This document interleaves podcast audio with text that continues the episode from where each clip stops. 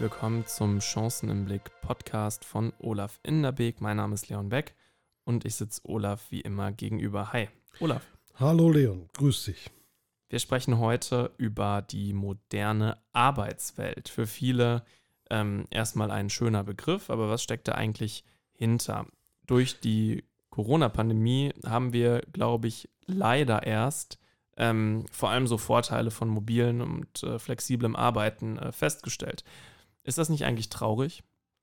Ja, im Grunde genommen ist das schon so. Aber man braucht manchmal auch äh, die, die direkte Sichtweise auf Problemfälle. Und die hat halt die Pandemie tatsächlich in vielen Bereichen äh, ja aufgekehrt, indem man sich vor Augen geführt hat, äh, dass wir schon in vielen Bereichen uns eine sehr traditionelle Arbeitswelt vorstellen, die eigentlich wesentlich stärker flexibilisiert werden muss, äh, um den Ansprüchen der nächsten Zeit gerecht zu werden. Also du redest gerade von dem klassischen 9-to-5-Job, ne? Also man geht irgendwie Genau. morgens hin, geht dann nachmittags nach Hause und fertig ist. Absolut. Und äh, ich meine, wir kennen ja praktisch äh, das Arbeitszeitgesetz, äh, wir kennen eine Arbeitsstättenverordnung etc. Und äh, wir müssen das ein bisschen aufbrechen. Gerade im Arbeitszeitgesetz äh, reden wir ja auch nicht von einer Höchstarbeitszeit pro Tag, sondern wir reden von einer Höchstwochenarbeitszeit, äh, die nicht überschritten werden sollte. Natürlich ne, unter Berücksichtigung von Pausenregeln etc. Aber dass wir sagen, es macht überhaupt keinen Sinn, wenn man heute beschäftigt ist bei einer Eventagentur, äh, von mir aus auch als Führungskraft oder als Leiter eines Eventeinsatzes und äh, sagen muss, okay, jetzt ist aber um äh, 0 Uhr Mitternacht diese Hochzeit vorbei, weil ähm, wir dürfen einfach nicht mehr arbeiten, weil äh, das äh, Arbeits, aber, weil das Arbeitszeitgesetz uns eine weitere Arbeit verbietet. Ähm, ich glaube, das müssen wir flexibilisieren, das müssen wir etwas anpassen. Es geht nicht darum, Leute in irgendeiner Weise dort auszunutzen, auszubeuten etc. Es geht einfach darum, vernünftig ähm, dieses Arbeitszeitengesetz auszulegen und äh, in die Zukunft zu führen. Ich kann mich da selber so ein bisschen dran erinnern. Ähm, ich habe ja auch lange gekellnert und so. Wenn man dann bis drei Uhr nachts äh, kellnert oder meinetwegen auch bis vier, je nachdem, mit Putzen und all dem. Und dann äh, aber vielleicht am nächsten äh, ja, Vormittag irgendwie nochmal äh, äh, arbeitet. Ne? Dann dürfte man ja eigentlich laut den aktuell bestehenden Regelungen das nicht machen. Naja, und es, ist, es soll ja nicht äh, die Regel werden, dass das so ist, sondern äh, es muss halt für kleine Unternehmen auch möglich sein, gerade für Gastronomiebetriebe etc., dort flexibler zu sein, weil äh, auch dort weißt du, das weißt du selber, wenn du in der Gastronomie lange gearbeitet hast, dann fallen auch mal Leute aus, dann werden Leute krank, äh, dann fahren Leute vielleicht doch schon mal vorher gerade hier in Bochum ne, äh, von der Uni äh, Richtung nach Hause und dann fragt man halt, hör mal, würdest du das machen, würdest du da einspringen und die meisten sagen natürlich ganz gerne, weil äh, sie wollen natürlich auch alle ihren Geld Nebenverdienst, ja. äh, genau, ihren Nebenverdienst einfach ausbessern. Genau, also ähm, das ist, glaube ich, der erste große Punkt, mehr Flexibilität, ohne dann ähm, zu sagen, du wirst jetzt ausgebeutet, ne? Weil das sind ja gerne mal äh, Klischees, die man da anführt, äh, so von wegen, ja, ihr wollt das hier alles flexibilisieren und dann gibt es gar keinen äh, Schutz für Arbeitnehmerinnen und Arbeitnehmer mehr, aber das wäre ja dann gar nicht so. Nein, also ich glaube, diese Flexibilisierung, die würde ja auch einigen eher gut zu Gesicht stehen. Also ich glaube, wenn man da mal bei den Arbeitnehmern rumfragt, in den meisten äh, äh, Berufszweigen, wo das wirklich mal wichtig ist, äh, da wird dir keiner sagen, äh, nee, das möchte ich aber so nicht und äh, ich möchte jetzt, dass weiterhin ne, das Arbeitszeitgesetz äh, für mich gilt. Das hat man ja dann nicht, das kennt man ja gar nicht. Aber es hatte alles seine Berechtigung, es hat auch für viele, viele Berufszweige eine absolute Berechtigung. Also ich möchte das gar nicht aushebeln, aber es muss Berufssparten geben, äh, wo man einfach sagt, äh, das äh, fassen wir schon etwas flexibler. Das ist genauso, wenn wir übergehen auf, auf, aufs Homeoffice. Ich meine, was wir jetzt auch durch Pandemie äh, gemerkt haben. Also eigentlich zählt ja für alle Mitarbeiter äh, die Arbeitsstättenverordnung. Und diese Arbeitsstättenverordnung, die regelt halt wirklich alles. Ne? Also wie viel Lichteinfall brauchst du in deinem Büro, an deinem Arbeitsplatz etc. Und, Dann wäre es doch jetzt eigentlich hier ein bisschen zu dunkel. Ne? Dann wäre es hier vielleicht jetzt ein bisschen zu dunkel, ja. Näher, ähm, weil wir dann auch zur Nordseite raus sind. Also insofern äh, ist das natürlich schwierig, aber trotzdem lebe ich hier eigentlich, wenn ich nicht arbeite. Und äh, dann ist einfach der Punkt, ähm, äh, möchte ich das oder möchte ich das nicht? Es geht ja nicht darum, dass mir der Arbeitgeber befiehlt, äh, ich, du gehst jetzt äh, per Homeoffice arbeiten, sondern vielleicht wünsche ich mir ne, mehr Homeoffice arbeiten zu dürfen, um mhm. insgesamt auch in meinem Leben flexibler zu sein, mir ein bisschen Lebensarbeitszeit für die An- und Abreise zu sparen.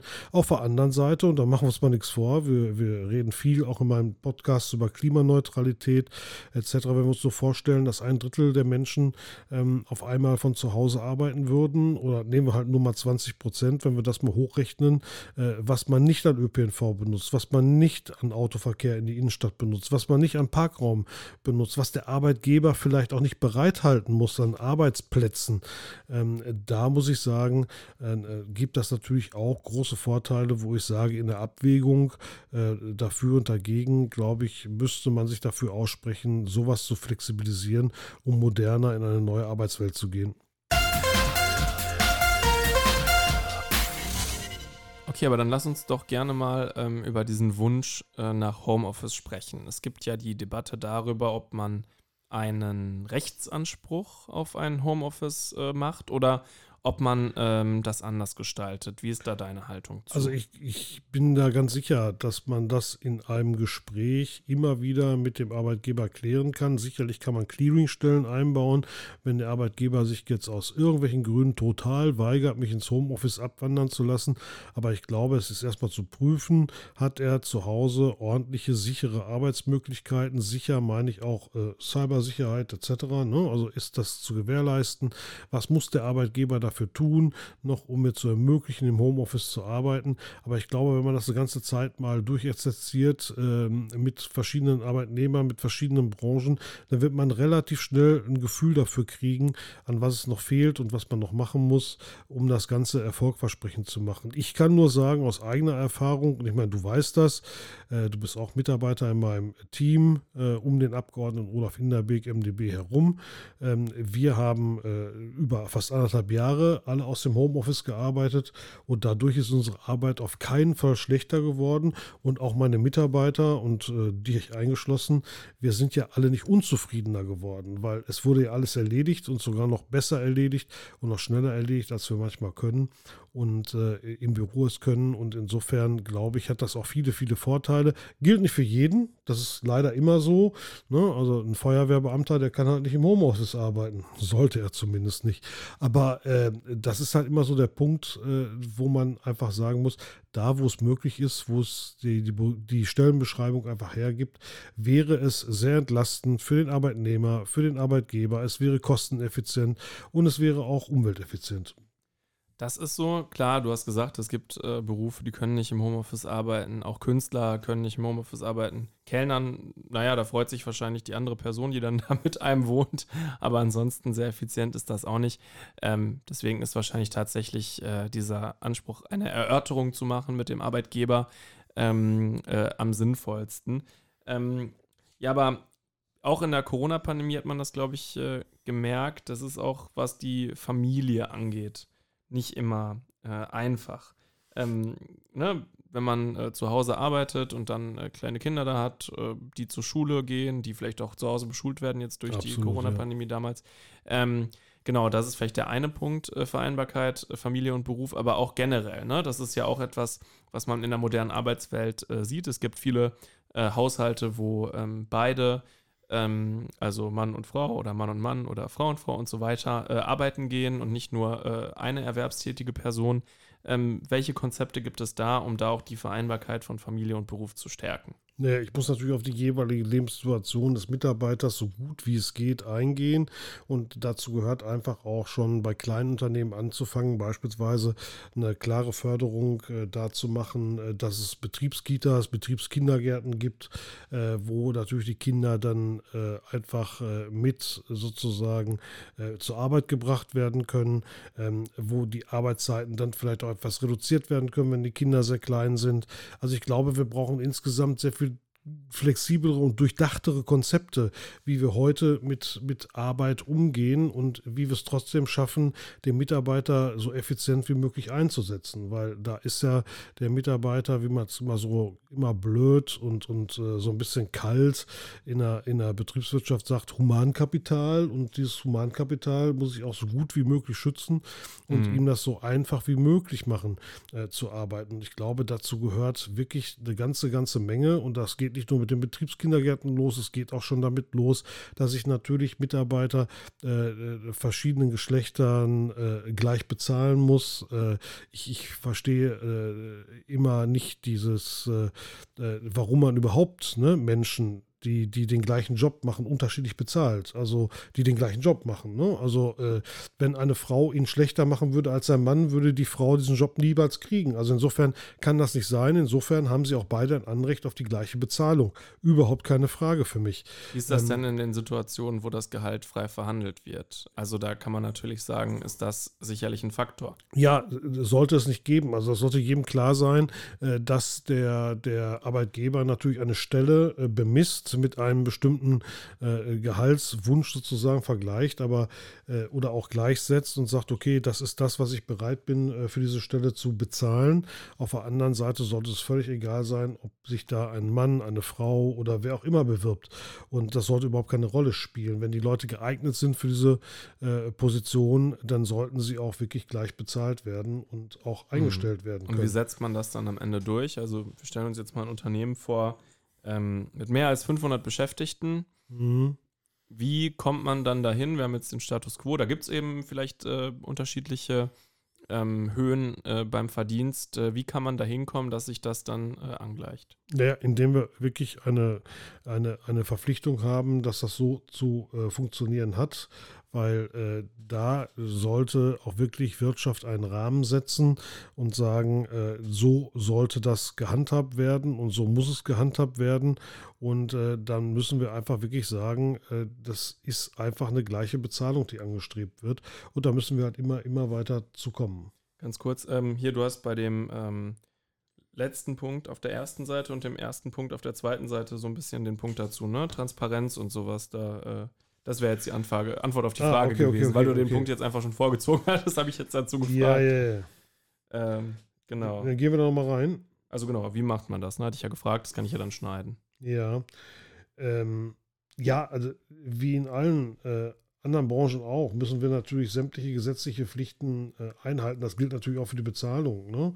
Also ähm, aber auch unnötige gesetzliche Sondervorschriften, äh, äh, die müssen einfach in dem Moment äh, abgearbeitet werden. wir Freien Demokraten insgesamt setzen uns natürlich für die gleiche Bezahlung, für gleiche und gleichwertige Leistungen ne, von Frauen und Männern ein.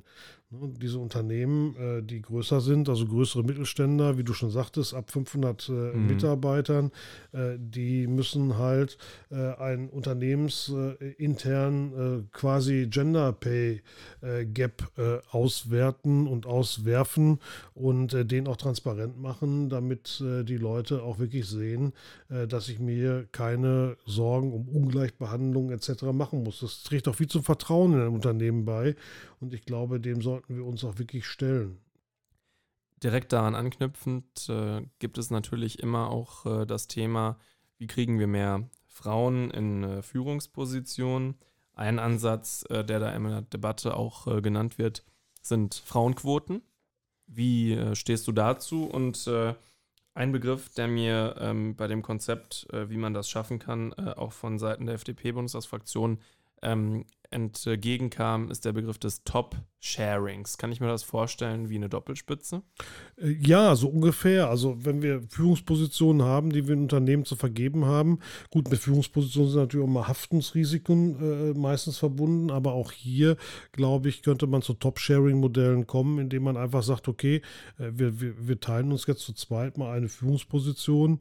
Äh, jeder arbeitet beispielsweise, ich weiß, ich sage jetzt mal 20, 25 Stunden äh, in der Woche und und äh, wir teilen uns diese Führungsposition auf und äh, ähm, wir müssen dann Haftungsrisiken etc. natürlich auch besprechen und klären, aber ich glaube, das wird in einer modernen Arbeitswelt äh, der Familie, also der Vereinbarkeit von Familie und Beruf sehr, sehr, sehr zugutekommen, äh, wenn wir uns auch dort äh, sehr viel flexibler zeigen und auch dort natürlich dann völlig transparent äh, davon reden, wie solche Menschen bezahlt werden. Das heißt, eine Quote brauchen wir dafür nicht. Nee, ich glaube, eine Quote brauchen wir nicht. Wir brauchen praktisch eine Selbstverpflichtung der einzelnen Unternehmen zu sagen, äh, es ist uns völlig egal, ob das Männchen oder Weibchen sind oder wer auch immer, sondern wir müssen darauf achten, Frauen zu fördern. Das ist überhaupt keine Frage, gerade in der jetzigen Zeit, äh, wo es immer mehr kommt, dass Frauen immer stärker in Führungspositionen verankert werden sollten und auch müssen. Und da müssen wir natürlich auch äh, da Modelle finden, wie macht dann es eine Frau möglich, ne, auch beispielsweise neben einer Kindererziehung etc. Äh, wirklich herzugehen und zu sagen, ich kann trotzdem einen Top-Job ausführen und den teile ich mir dann halt mit jemand anderem oder mhm. mit jemand anderes. Und äh, ich glaube, das sind alles Modelle, ähm, wo wir sagen, ja, da gibt es vielleicht noch das eine, ne, wenn und aber dran oder wie auch immer. Aber ich glaube, vor dem Wenn und Aber sollten wir keine Angst haben. Wir sollten das Gesamtprojekt wirklich ins Auge fassen und sagen, wie machen wir es denn möglich, dass sowas besser äh, funktioniert. Andere Staaten gehen uns da äh, schon voraus. Du hast ja gerade die Haftungsrisiken angesprochen. Die spielen ja auch äh, eine Rolle, wenn es darum geht, äh, ob man für eine begrenzte Zeit äh, auch ein Mandat in einem Top-Job ruhen lässt. Ähm, wie kann man das äh, verändern, dass dieses, äh, dass das keine Hürde mehr darstellt oder keine so große Hürde mehr darstellt? Naja, also bis jetzt äh, gibt es ja eine Regelung, dass äh, bei Abwesenheit halt die volle Haftung gilt oder man äh, das Mandat einfach niederlegen muss in dem Unternehmen. Und äh, ich glaube, das sollten wir ändern. Da sollten wir wirklich rangehen und uns Gedanken machen, wie man das sinnvoll ändern kann, auch rechtlich ändern kann und äh, dann äh, ist, also ist, vor allen Dingen ist es ja wichtig für Frauen, wenn sie in solche Führungspositionen reindrängen, äh, dass sie auch die Möglichkeit haben, sich dort auszubreiten. Und deswegen müssen wir über solche Fragen sehr ernsthaft diskutieren und sehr ernsthaft Lösungen finden. Äh, ich habe nicht alle Lösungen parat, aber es gibt sicherlich auch andere Menschen, äh, die intelligente äh, Lösungsansätze dazu haben. Die müssen wir sammeln, auswerten und dann mal in eine Gesetzesform begreifen lassen. Stichwort Diversity, auch ein ähm, Begriff, der in der modernen Arbeitswelt nicht fehlen darf. Wie sieht für dich ein modernes Diversity Management aus? Also ich äh, kann das ja ohne zu viel äh, zu mhm. verraten aus deinem Büro sagen, da hat das jetzt nie eine große Rolle gespielt. ja. Immer sehr divers aufgestellt gewesen, aber ähm, wie sieht es da bei größeren Unternehmen aus? Ja, bei größeren Unternehmen gibt es da sicherlich Nachholbedarf, aber ich glaube, wir brauchen Diversity Management, äh, wo wir einfach auch einsehen müssen, dass da unglaublich viele Chancen für Unternehmen drin liegen. Nämlich, äh, das Diversity Management heißt ja nichts anderes als Chancen für jeden zu schaffen. Und äh, in dieses Chancen für alle und für jeden zu schaffen, liegt natürlich auch viel äh, Potenzial, was ich heben kann. Und äh, wie gesagt, ich glaube, wir sind eine Generation, die auch in die Arbeitswelt aufgewachsen ist, äh, dass es uns völlig egal ist, ob jemand rot, schwarz, grün, blau, gelb ist. Äh, das ist mir völlig egal. Äh, Mensch ist Mensch und wen er liebt und küsst, ist mir auch egal. Wichtig ist, dass er qualifiziert ist für den Job und wir da wesentlich besser herangehen und dass auf keinen Fall irgendjemanden auch nur ein einziges Nachteil dadurch entsteht, dass er vielleicht anders lebt wie andere neben sich oder dass man vielleicht anders lebt als äh, eigentlich einige Menschen meinen, dass es die Norm wäre, die es aber nicht ist. Mhm. Und das ist eben genau der Punkt. Und ich glaube, ähm, für solche Di Diversity Management Systeme brauchen wir halt eine Selbstverpflichtung der Unternehmen, damit das äh, vorankommt. Du hast das gerade angesprochen, wir dürfen Diversity ja nicht mit Teilhabe verbinden, also auch mit behinderten Menschen. Aber ich glaube, auch da müssen wir wesentlich flexibler werden und auch gucken, welche Jobs sind eigentlich für wen wirklich geeignet, äh, geeignet und ist es uns nicht völlig egal, ob das äh, ein, ein Mensch mit einer Beeinträchtigung ausübt oder nicht. Äh, also ich glaube, wir müssen insgesamt bereit sein, wie immer, äh, was Liberale auch so auszeichnet, immer bereit sein, neu zu denken und über den Tellerrand zu denken. Ja, und vor allem, es gibt ja auch äh, über 300.000 Beschäftigte in äh, Werkstätten für Menschen Absolut. mit Behinderung. Ne? Also es ist ja eine riesige Chance auch für den ersten Arbeitsmarkt und die dann da reinzubekommen, ist, glaube ich, dann ganz wichtig. Wir haben ja eingangs auch die Corona-Pandemie ähm, benannt als äh, ja, ein Verstärker äh, für bestimmte Debatten äh, rund um den, die moderne Arbeitswelt.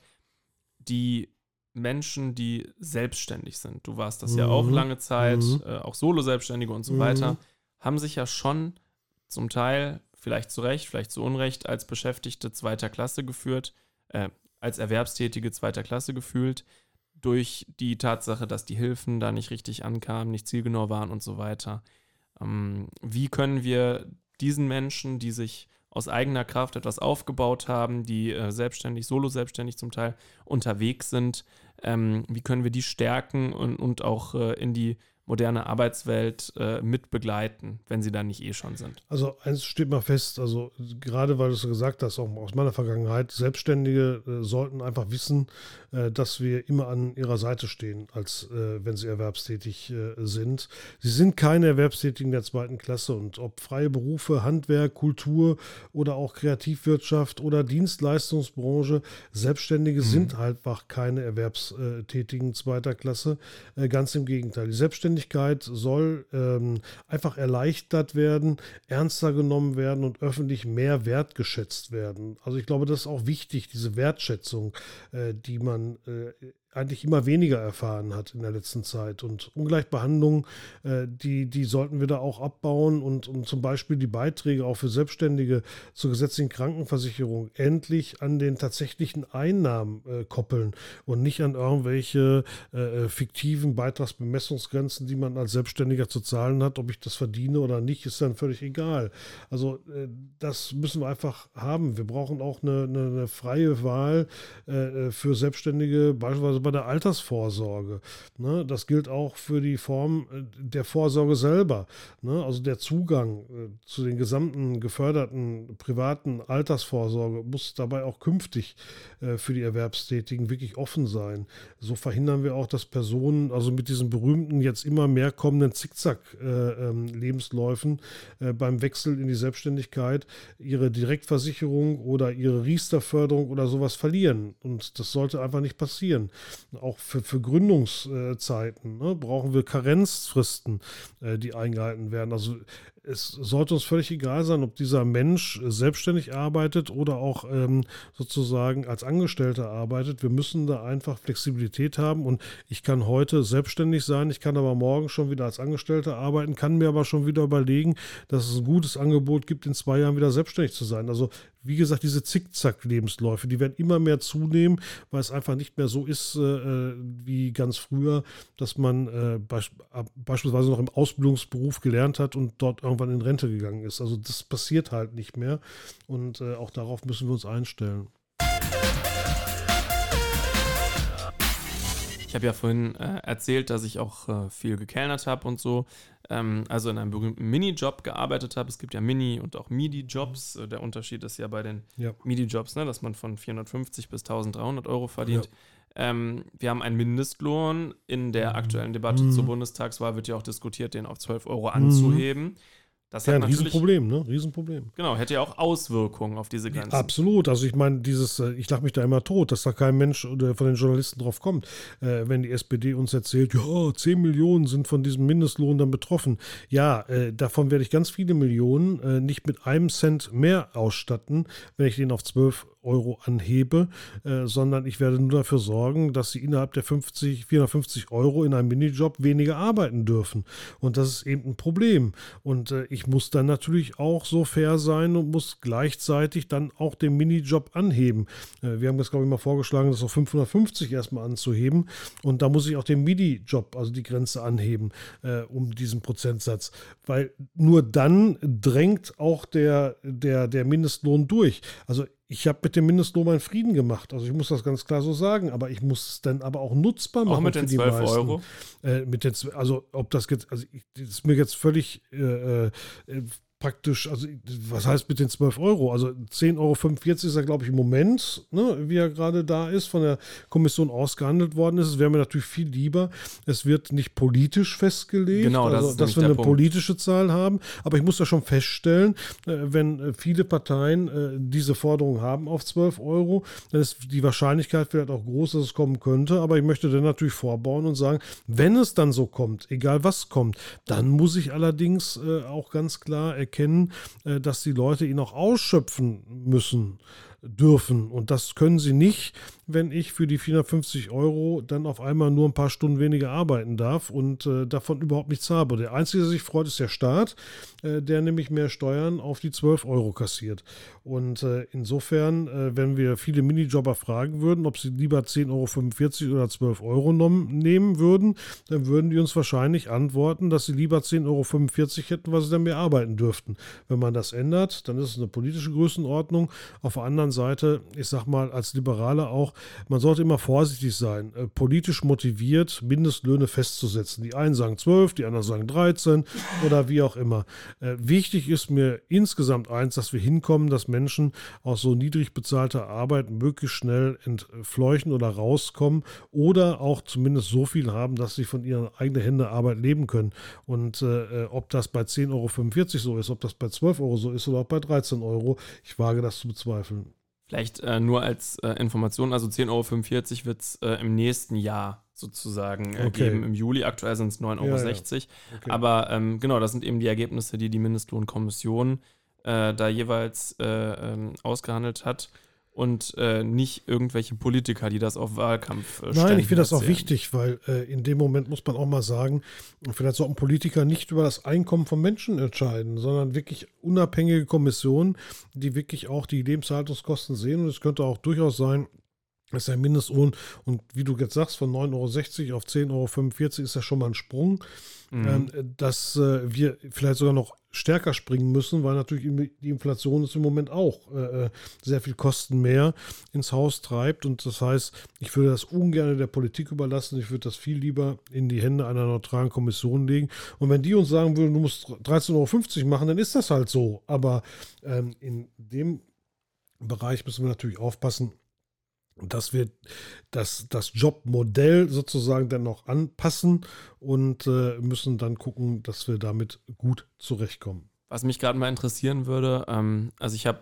damals angefangen zu kellnern, bevor es den Mindestlohn gab. Ich glaube, ich habe irgendwie acht, sieben oder acht Euro irgendwann mal verdient. Ähm, kannst du dich erinnern, dass du mal für wesentlich weniger gearbeitet hast? Das ist bei mir noch schwierig zu sagen, weil bei mir gab es damals auch D-Mark. Also äh, mhm. insofern äh, ist das noch eine ganz andere Zeit gewesen. Und äh, ich glaube, da müssen wir jetzt einfach mal äh, äh, schauen, wie sich das Ganze entwickelt. Äh, wir müssen natürlich gucken, dass wir viel, viel mehr von diesen Mindestlohnarbeiten in irgendeiner Weise auch in tarifgebundene Arbeitsverhältnisse kriegen. Ich glaube, das ist auch wichtig, dass es dort Tarife gibt, dass dort branchenabhängig natürlich dann bezahlt werden kann und muss und dass wir nicht sagen, wir haben von Kiel bis Berchtesgaden praktisch denselben Mindestlohn, wobei sich Mieten etc., aber auch in allen anderen Gegebenheiten auch die Lebenshaltung Verwaltungskosten in Heidelberg sind einfach anders ähm, als in Hannover ne, oder wie auch immer, äh, dass dort natürlich wesentlich flexibler darauf reagiert werden könnte. Das wäre wünschenswert.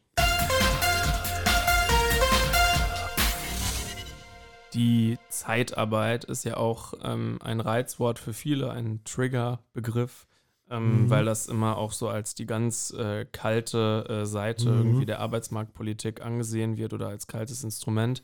Ähm, was natürlich auch mit einer ja, Frage der Wertschätzung auch für die Beschäftigten in diesem Bereich verbunden ist. Äh, welche Schritte sind da nötig, damit auch die Wertschätzung sich gegenüber also, diesem Modell verbessert? Also ich meine, wir reden natürlich jetzt gerade, weil bei Zeitarbeitsmodellen reden wir natürlich über eine der reguliertesten Branchen, die wir überhaupt haben. Ja. Das äh, müssen da denken ja jetzt viele an Fleisch. Ja, ja. oder so. Ja, ja, an, an, an, die, an die Zerleger in, den, in, den in der Fleischindustrie etc. Genau. pp. Aber das sind ja nicht alle, die da arbeiten. Also es gibt ja auch sehr, sehr äh, äh, wirklich ähm, äh, fachbezogene Gebiete, die dort ausgedeckt werden. Ich denke beispielsweise mal ne, äh, Intensivkrankenschwestern etc. Die werden teilweise wirklich über die Zeitarbeit, äh, äh, gehen über die Zeitarbeit auch sehr offensiv, weil sie einfach wissen, ah, ne, da kann ich sogar noch mehr verdienen als normal bei mir im Krankenhaus.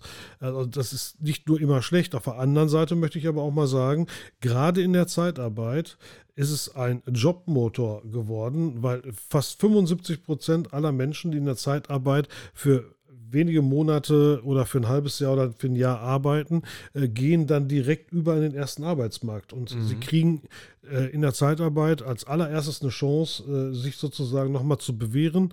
Ähm, auch hier wieder Stichwort Zickzack-Arbeitslebensläufe. Äh, ähm, ich meine jetzt aber nicht den Zickzack-Lauf sozusagen eines, ich sag mal, Akademikers, der zwischen Selbstständigkeit und Angestellten-Tätigkeit rum, umherfällt. Nein, ich meine auch von Arbeitsabläufen, von, von Geschichten, die das Leben schreibt, wo Leute teilweise durch den ersten Arbeitsmarkt gefallen sind und sich in irgendeiner Weise versuchen, wieder in den ersten Arbeitsmarkt anzudienen und wieder hochzukommen, um besser bezahlt zu werden. Und das ist einfach der Punkt, wo ich sage, wenn Zeitarbeit zur Dreiviertel wirklich es schafft, Leute wieder in den ersten Arbeitsmarkt zu bringen, dann hat es auch seine äh, klare Berechtigung, weil Zeitarbeit ja nun auch äh, bestimmte Spitzen einfach abdecken soll.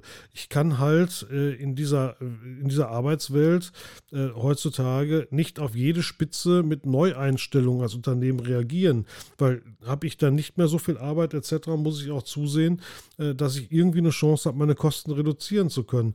Und da ist Zeitarbeit ein guter Fall. Wir haben Equal Pay mittlerweile bei den Zeitarbeitern, also auch kein Zeitarbeiter darf schlechter bezahlt werden als der Angestellte, der neben mir arbeitet, der einen festen Anstellungsvertrag hat. Also da ist auch viel passiert und ich glaube, ähm, da sollten wir jetzt auch äh, gucken, dass wir weiterhin die Flexibilität der Zeitarbeit nutzen äh, und uns da nicht stoppen lassen.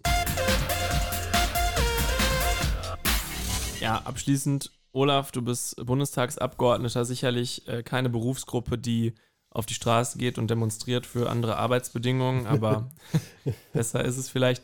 Ähm, hast du irgendwas bei deinen Arbeitsbedingungen, die, äh, was dich stört? Also was heißt stören? Nein, also das möchte ich so nicht sagen. Also ich habe ich hab nun eine Tätigkeit, die ich auf Zeit ausführen darf, äh, die nun wirklich äh, außerordentlich üppig bezahlt wird. Nennen wir es trotzdem ähm, lieber nicht Zeitarbeit. ja, aber äh, nein, es ist ja es ist ein temporärer Job, den ich habe. Ne? Also ich kriege halt immer dann einen Vertrag für eine Legislaturperiode, egal wie lange sie ist. Und äh, das ist dann äh, in dem Moment äh, etwas, was man von vornherein weiß, wo man auch wissen muss, was man sich darauf einlässt. Und wenn man damit nicht klarkommt, dann hat man natürlich ein Problem. Ich will nur sagen, ähm, äh, über alle Themen, die wir gerade besprochen haben, ist eins mal ganz wichtig. Und äh, die Erfahrung kann ich natürlich rausnehmen, jetzt aus meiner Abgeordnetentätigkeit, weil ich natürlich auch alle Menschen, die ich beschäftige, im öffentlichen Dienst beschäftige. Äh, der öffentliche Dienst muss immer mit gutem Beispiel vorangehen. Und ich glaube, das ist ganz, ganz wichtig, weil der, der, der Staat muss einfach dann auch der sein, äh, der solche Mechanismen auch von vornherein umsetzt und sagt, wir, wir schaffen halt diese Flexibilitäten, wir schaffen äh, diese äh, Flexibilisierung der Arbeitswelt und gehen da sozusagen voran. Und ich glaube, das ist ganz ganz, wichtig, dass wir das äh, uns merken und auch wirklich selber zwingen, das zu tun. Ich erinnere immer schön an diese, diese äh, Zeitverträge, ne, die immer so toll äh, in der Presse stehen, dass so und so viele Menschen immer noch äh, in Zeitverträgen sind äh, und obwohl man das so abschaffen sollte. Zwei Drittel aller Zeitverträge sind im öffentlichen Dienst. Und da müssen wir auch mit gutem Beispiel mal vorangehen und sagen, das schaffen wir dann auch mal ab weil erstens mal hätten wir dann nur noch ganz wenig Leute, die in Zeitverträgen sind, weil in den meisten äh, äh, Branchen und in den meisten Fachbranchen ist es ja heute so, dass händeringend Personal gesucht wird und äh, dass auch Mitarbeiter schon ganz stolz sagen kann, nö, bei dieser Schreinerei arbeite ich nicht für einen Jahresvertrag, also entweder gibt es einen richtigen Vertrag oder ne, ich gehe zu jemand anders hin und das ist dann auch mal ganz schön für die Arbeitnehmer, aber der, der ähm, öffentliche Dienst sollte mit gutem Beispiel immer vorangehen. Ja, in Herbert Grönemeyers Lied Bochum heißt es ja vor Arbeit ganz grau. Wenn ich jetzt so aus dem Fenster schaue, es scheint die Sonne, können wir äh, vielleicht einfach rausgehen und die noch ein bisschen genießen und wir hören uns beim nächsten Mal. Das tun wir doch. Danke. Tschüss.